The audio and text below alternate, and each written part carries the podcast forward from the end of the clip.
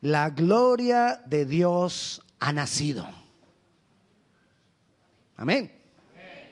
Eso es lo que el mundo está celebrando, la humanidad está celebrando este mes. Que Jesús nació de una virgen. Pero recuerde algo que, estuvimos, que estuve hablando bastante, bastante, haciéndole bastante énfasis en octubre y principios de noviembre. Jesús es Dios. De ahí parte todo. Jesús es Dios. Por eso nos vamos a aprender de memoria Isaías capítulo 60, versículo 1. Todos queremos ver milagros, ¿verdad? Bueno, casi todos, algunos. Pero voy a darle otra oportunidad para que usted no se vaya sin su milagro. Todos queremos ver milagros, ¿verdad? Ok, ahora sí, todos queremos ver milagros. Todos queremos ver el poder de Dios manifestado de una manera sobrenatural. ¿A qué llamamos un milagro? Un milagro llamamos es cuando Dios hace algo sobrenatural. Y generalmente o siempre Dios hace algo sobrenatural con el propósito de revelarse Él a nosotros. Todo milagro de Dios, que es obviamente tiene que ser de Dios porque si no, no es milagro. Todo milagro de Dios es para el decir, aquí estoy. Todo milagro de Dios es para Él mostrarnos algo de Él. Para mostrarnos su amor, para mostrarnos su misericordia, para mostrarnos su poder, para manifestar algo de Él. Él lo hace para mostrarse a nosotros. O sea que todo milagro está ligado a la revelación de Dios para mi vida. Dios no hace un milagro pensando en tu necesidad.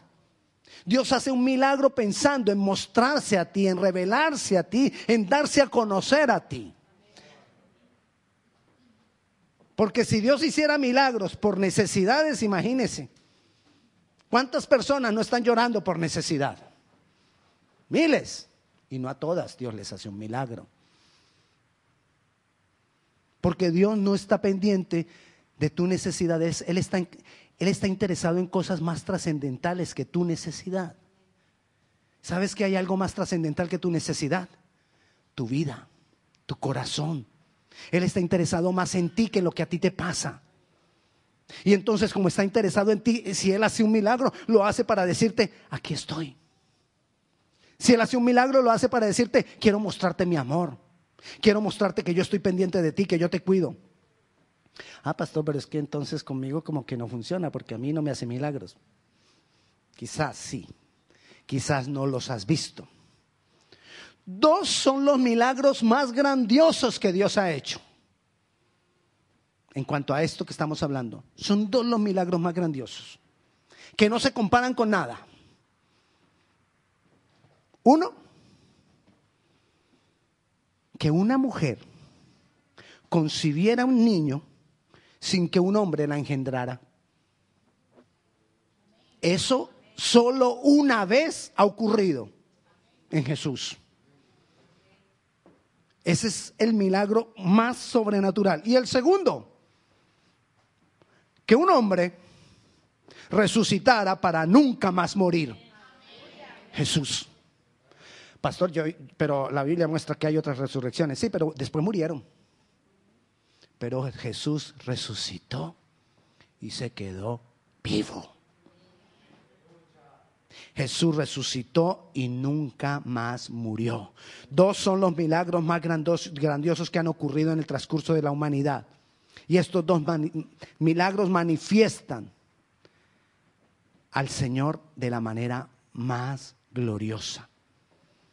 El amor incondicional de Dios y entre más estos dos milagros sean revelados a mí, más voy a ver de los otros milagros, porque los otros milagros, cualquiera que sea, es pequeñito comparado con estos dos. Y si yo recibo la revelación de lo que significan, de todo lo que encierran estos dos milagros, cualquier otro milagro que yo, le necesite, que yo necesite está cubierto por estos dos. Entonces yo necesito entender estos dos milagros. Y le decía ahora que durante este mes la humanidad celebra el nacimiento de Jesús. Pero para quienes verdaderamente eso les ha sido revelado como un milagro. Para quienes verdaderamente eso es algo trascendental y maravilloso.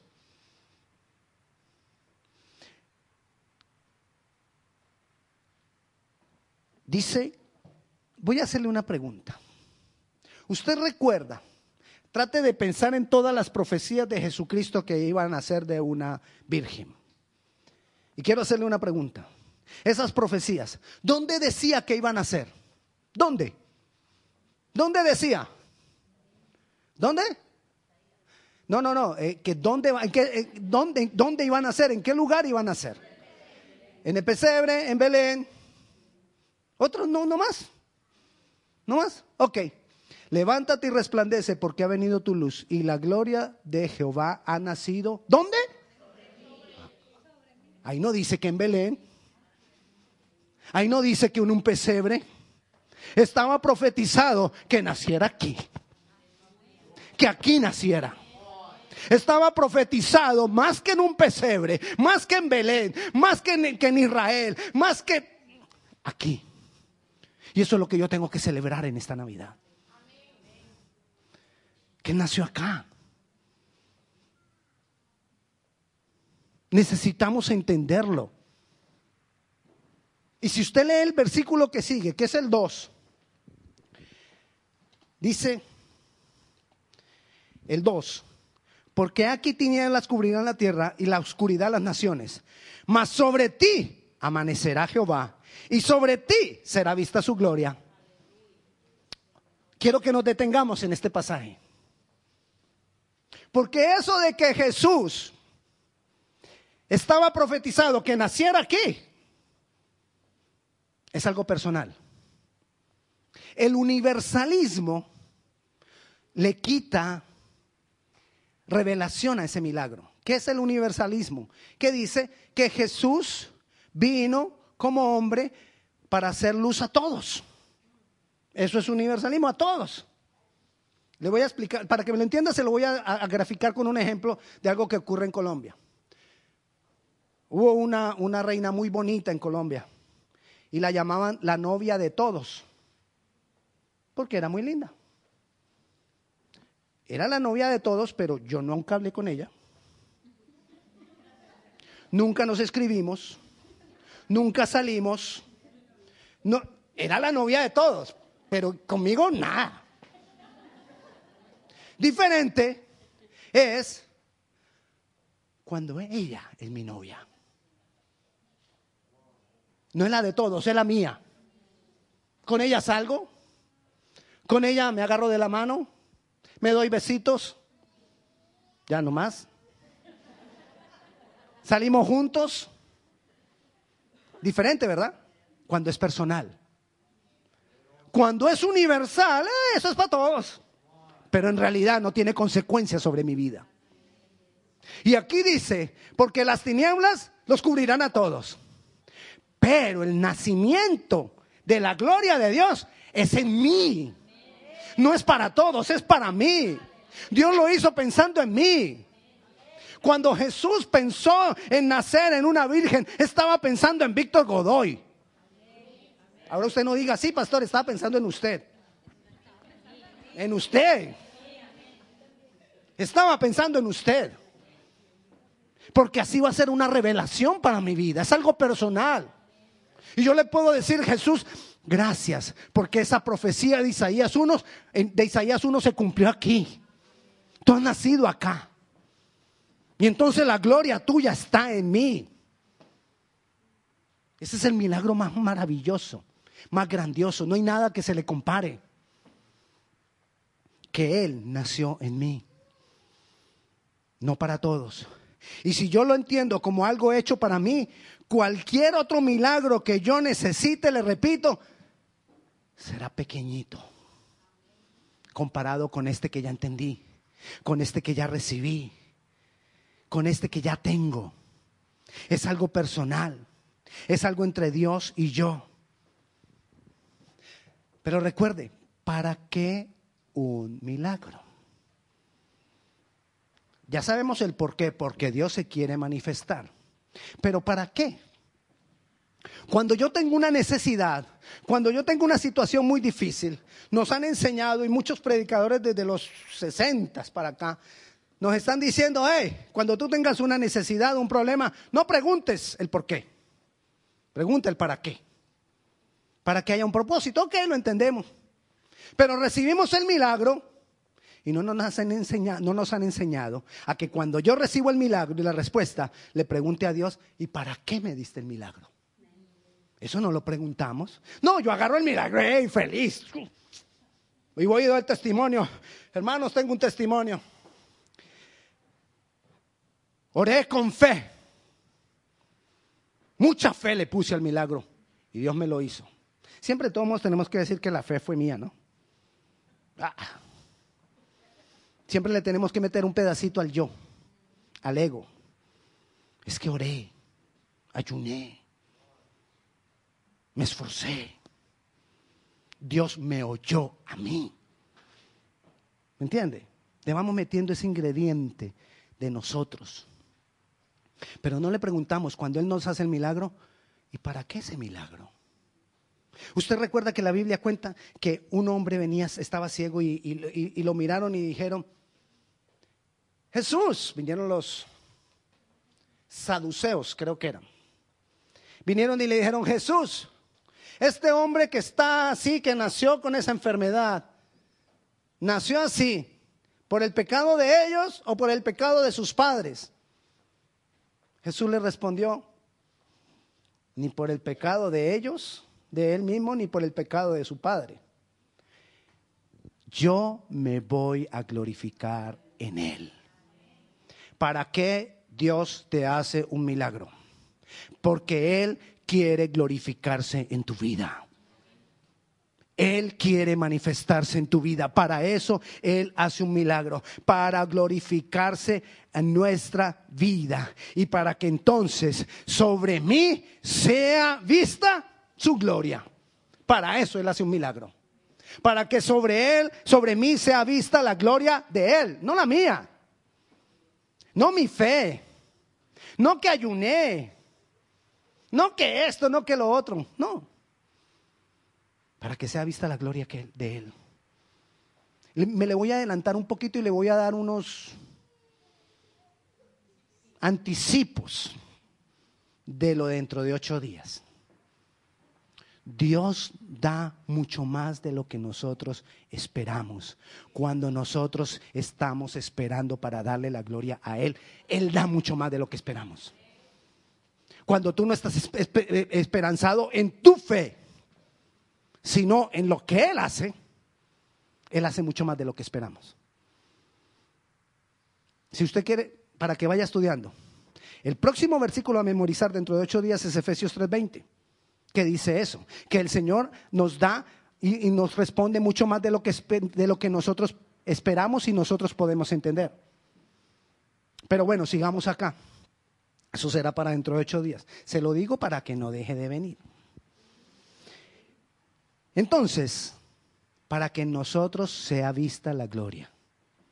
Un milagro comienza en Dios y termina en Dios. Comienza en Dios porque Él toma la decisión de hacerlo. Lo hace y termina en Dios porque nosotros tenemos que tomar la decisión de darle la gloria a Él por ese milagro. Ocurrió con este milagro del que estamos hablando, el nacimiento de Jesús. Jesús tomó la decisión desde hace... Hmm. tomó la decisión, lo habló, lo hizo y mostró su gloria para que nosotros le diéramos la gloria a Él. Ese es el ciclo. Ese es el ciclo del milagro. Comienza en Dios y termina en Dios. Muchos hombres quieren que el milagro comience en Dios y termine en nosotros. No funciona. No funciona. Dios hace un milagro comenzando en Él para terminar en Él. Versículo 5 de ahí mismo de Isaías dice, entonces verás y resplandecerás. Se maravillará y se ensanchará tu corazón. Hasta ahí. Entonces, ¿qué? Verás y resplandecerás. Si tú dejaste que el milagro tuviera su ciclo, verás y resplandecerás. La gloria de Dios será vista sobre ti. La luz de Dios se manifestará en tu vida y a través de tu vida. Si tú dejas que se cumpla el ciclo del milagro. Esa fue la idea de Jesús. Ese es el plan de Jesús. Ese es el medio de Jesús. Porque ese es el medio de Dios. Tenemos un Dios maravilloso, bueno, amoroso, pero celoso. Y Él no quiere compartir su gloria con nadie.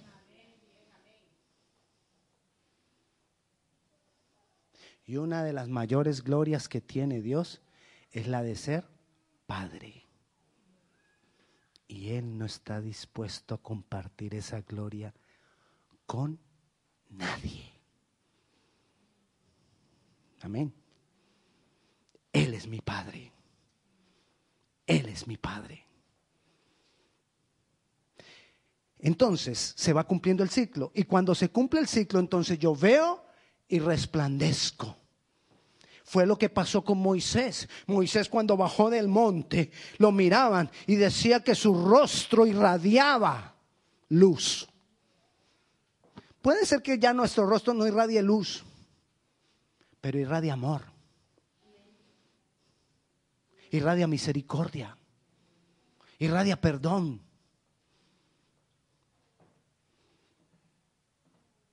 Dice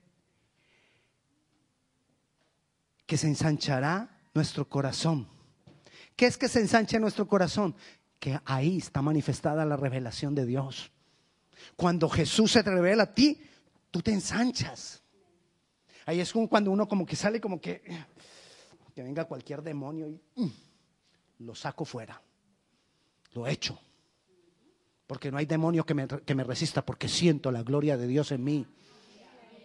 Y los demonios huyen. Diferente es cuando tú llegas a, enfrentarte con una situación o con un demonio. Como, ¿Será que sí? ¿Será que, que, Dios me respalda? ¿Y, qué tal que el demonio hable? No, no, no, no, no. ¿O qué tal que, que, diga en voz alta el pecado que yo cometí ayer? No, no, no, mejor yo allá no voy. Así no funciona.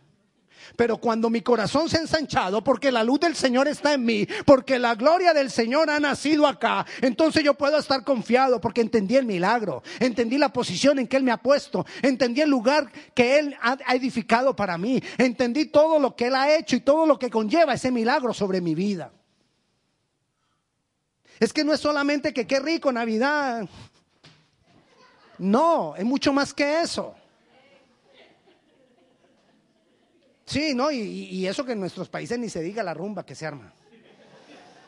Y todo el mundo baila ¿eh? en, el nombre de Jesús, sí. Y en septiembre nacen un poco, ¿no? De niños. En el nombre de Jesús.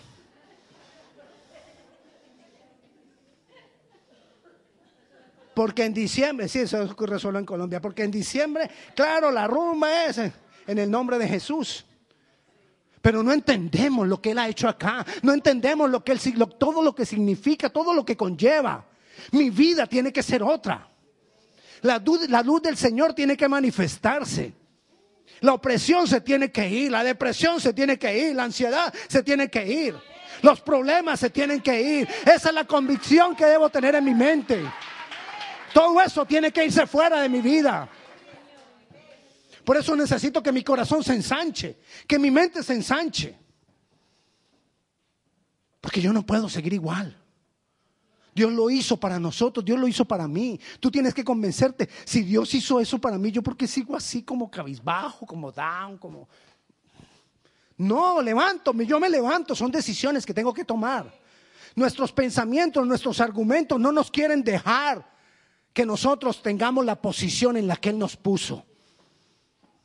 No nos quieren dejar. Esos son los dardos de fuego del maligno que continuamente le está enviándonos para no dejarnos que nosotros podamos brillar.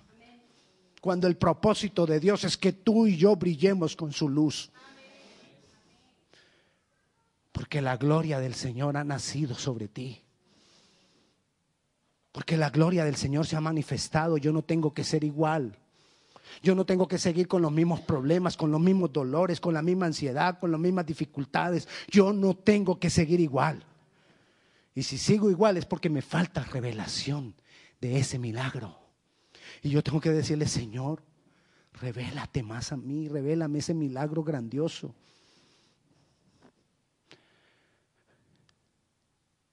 Ah, pastor, entonces si, si yo recibo esa revelación, entonces ya todos los milagros vendrán. Cuando tú recibes esa revelación, los otros milagros no te importan tanto. Casi ya ni los necesitas, ya te da igual. Porque tiene lo más grande, porque tiene lo más maravilloso, porque tienes, tienes algo que trasciende. Porque tienes algo que va más allá de comida, de bebida, de techo.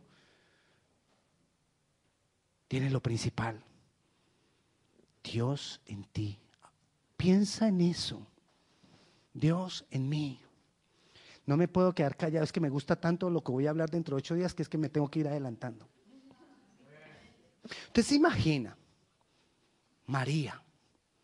María ni se imaginaba que Dios iban a ser en ella. Ella no, no se lo imaginaba. Y Dios se lo concedió y Dios se lo dio. Elizabeth, la prima de María. Tenía un problema ella, no podía tener hijos. La mamá de Juan el Bautista. No podía tener hijos. Ella todo lo que quería era tener un hijo. Y oraba con Zacarías. Solamente lo que ellos oraban era poder tener un hijo, no más. Y Dios les da al precursor de Jesús. Dios les da no solo un hijo, sino el tipo de hijo que les dio. Un hijo del cual el mismo Jesús dijo que no habría otro como ese. Es decir, entre los hombres nacidos de hombre y mujer, no hay otro como Juan el Bautista. Y ella, Elizabeth, solo esperaba un hijo.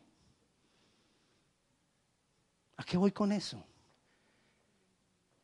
Que nosotros quizás no estamos esperando esta gran revelación, pero si tú te dispones, Dios te la da.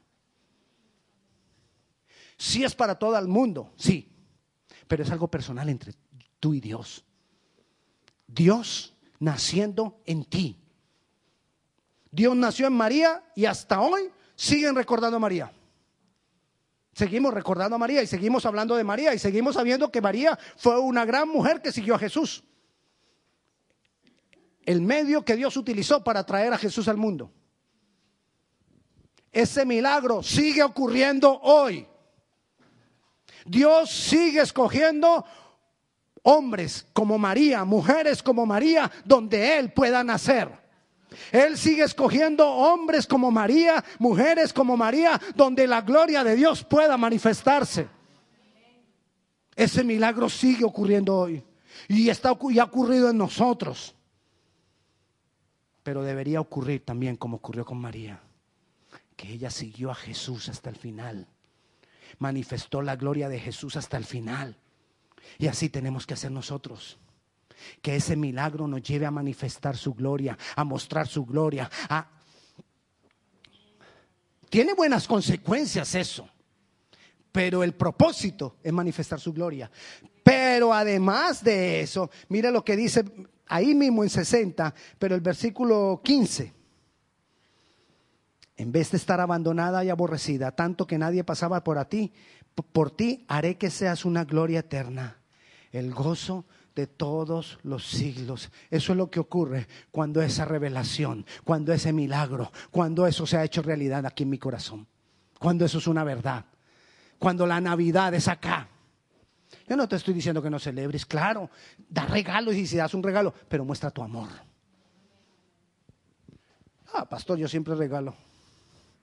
¿Y a ti te regalan? Ay, a mí no me importa.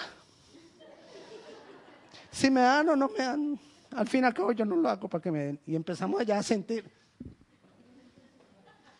¿Será que es real? Quizás no. Da amor. Ahora, si para ti dar amor incluye regalo, da regalo. Pero lo más importante, da amor. Muestra esa luz. Regala de esa gloria que hay en ti. ¿Cuántas personas están necesitadas de tu perdón? Ah, pastor, por ahí no se meta. ¿Cuántas personas están necesitadas de que, yo, de que tú digas y tengas la iniciativa de decirle, yo te perdono? ¿Cuántas personas que les cortaste la comunicación están esperando que de pronto tú le hagas una llamadita y te sorprendas? Cuando veas tú la respuesta del otro lado del teléfono. Yo sé que Dios te está hablando. Y mamarás la leche de las naciones y el pecho de los reyes mamarás y conocerás que Jehová soy, que yo Jehová soy el Salvador tuyo y Redentor tuyo, el fuerte de Jacob. En vez de bronce traeré oro, por hierro plata, por madera bronce y en lugar de piedras hierro y pondré paz por tu tributo y justicia por tus opresores. Todos esos son los resultados de la bendición. Va a haber bendición cuando ese ciclo de ese milagro se cumple en mi vida. Va a haber bendición. Y mira el versículo 22 para terminar el, capítulo 60 tareas. Se lee el capítulo 60 tareas y puede, se lo aprende de memoria. Pastor, de memoria, sí. Y va a ver todo lo que va a entender cuando se lo aprenda de memoria. El pastor está exigente, sí. ¿Está bravo? No. Promoción, versículo 22. El pequeño vendrá a ser mil, el menor un pueblo fuerte.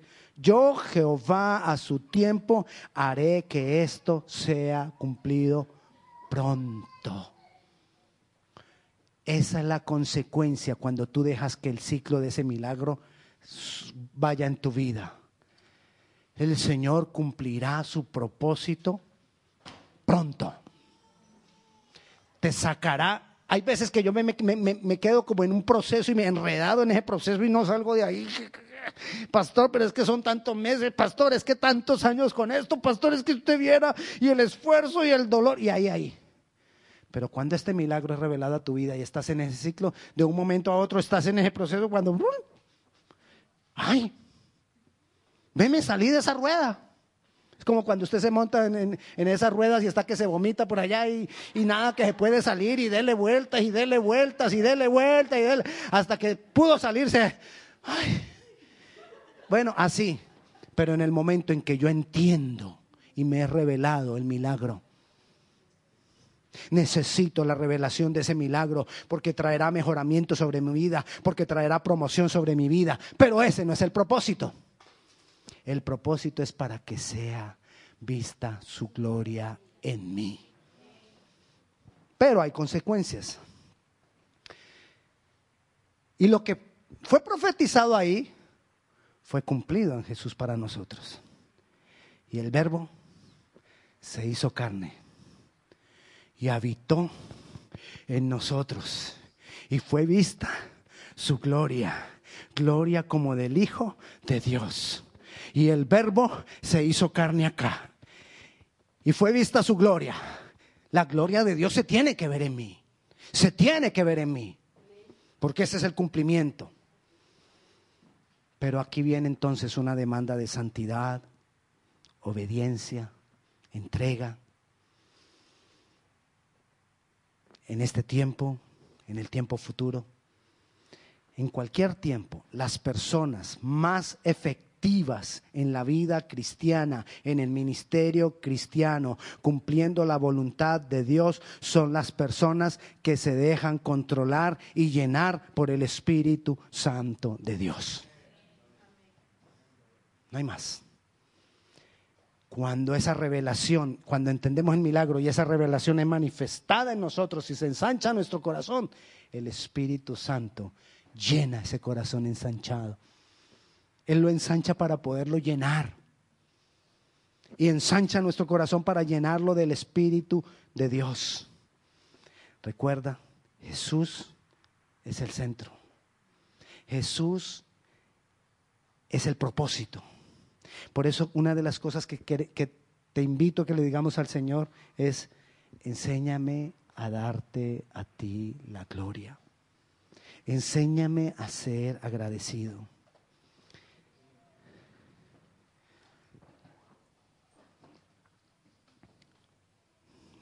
Vamos a estar hablando de todo esto que ocurrió y que debe estar ocurriendo en nuestras vidas estos domingos alrededor de la Navidad.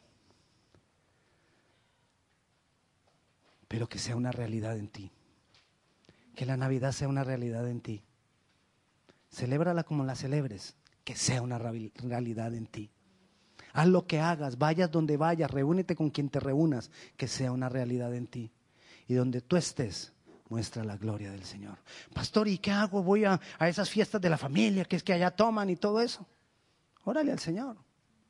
Pero si vas, muestra la gloria del Señor. Muestra la gloria de Dios.